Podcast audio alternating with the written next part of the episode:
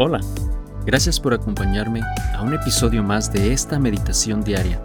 Mi nombre es Carlos Josué Guevara y mi deseo a través de este podcast es compartir en un par de minutos una pequeña reflexión de lunes a viernes con el propósito de llevar una palabra de bendición a tu vida y acercarte más y más en tu relación con Dios.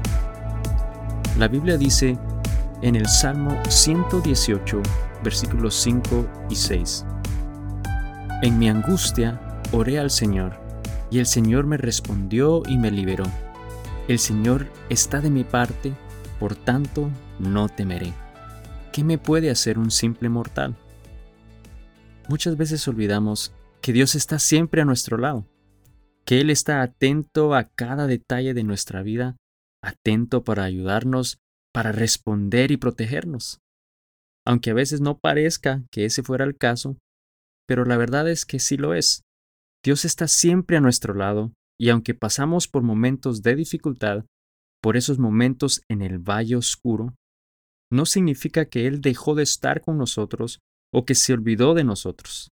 Simplemente estamos pasando por un momento que pronto terminará, pero Dios no se mueve de nuestro lado. Entonces no importa lo difícil que pueda ser nuestra vida en este momento, podemos estar seguros y no tener miedo ni temor, pues Dios está con nosotros. Él está atento y Él obrará, nos librará, nos rescatará de las tribulaciones. Pero la clave está al principio de ese pasaje.